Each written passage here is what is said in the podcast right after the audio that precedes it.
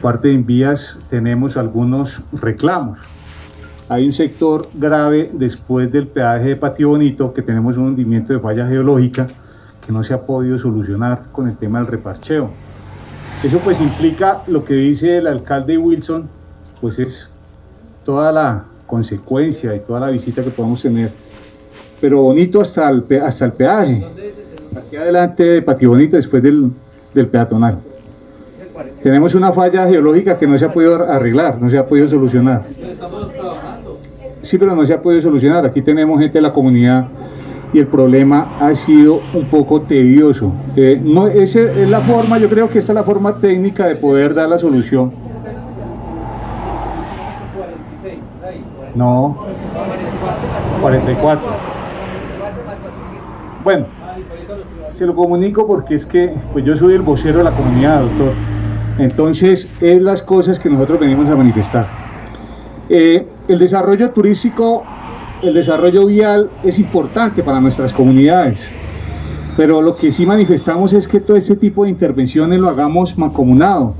Nosotros habíamos hecho una solicitud y está totalmente clara, es que nosotros tenemos una compensación económica en el transporte de ladrillo y el adobe que nosotros eh, hacemos en Patio Bonito y en las cuales nosotros no hemos podido concretar directamente con la concesión. Una de las manifestaciones que hicimos en Ubate era que trasladáramos el peaje hacia la parte de Tausa o Tierra Negra, más adelante, con una problemática que tenemos en las vías de nuestro municipio. El único municipio que no se radicó, que quedaron en el tema de Colombia rural y en las cuales no hemos podido radicar ningún proyecto en arreglo de vías terciarias por parte del INVIAS, ha sido ese. La administración pasada nunca lo escribió y de pronto es desconocimiento de la gente de aquí de las de las veredas importantes en las cuales no hemos podido arreglarlas ni hacer intervención. Lógicamente el tema de la pandemia, los recursos económicos del municipio son muy bajos. Otra cosa, ¿qué posibilidades habría de que mancomunadamente, como lo dijo el alcalde Wilson y la alcaldesa, que nos hiciera una reunión con el consorcio y poder arreglar o incluir la vía principal Zipaquirá-Coguanemocón, que es por donde tenemos la otra eh, intervención. O sea, es una posibilidad que usted nos dé un espacio y poder hablar con la concesión. Hicimos la posibilidad de manejar recursos con el departamento, ha sido imposible, pero yo creo que nos tienen en la agenda.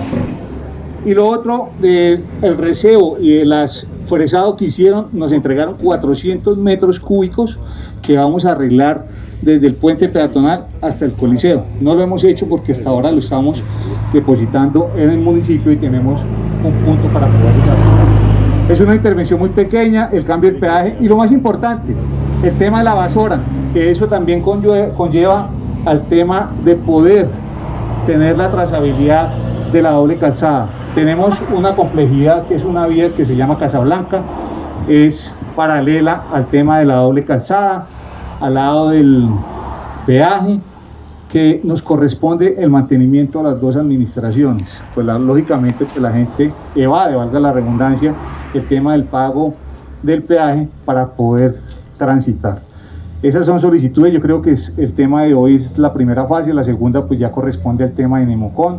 Agradecerle porque ya hemos hecho una mesa de trabajo con las personas de Patio Bonito, ya les especificamos muy bien cuál era el tema de la compra de predios que se va a adelantar ya después de la primer mes del 2022 y estaremos dispuestos, por eso está aquí mi jefe de Servicios Públicos, Planeación, Secretario de Gobierno y los, y los concejales para poder dar la claridad específica. Una solicitud importante que nos dé, como así lo manifestaron los alcaldes, la participación de la mano de obra o de los carros que tenemos, doble troques, camiones, para, para poder hacer la intervención en estos arreglos.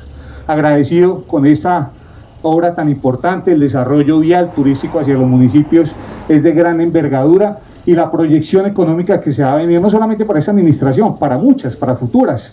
Y yo creería que este trabajo pues se hizo articulado con la Asamblea, el gobierno departamental, nacional, Ingeniera Nía, gracias por estar pendiente, a los alcaldes y a todos ustedes por las manifestaciones que podemos hoy eh, manifestárselas a las personas que son los responsables directos del arreglo de esta vía, porque nosotros los únicos que somos son comunicadores de todas las necesidades que lamentablemente pasan en nuestros municipios.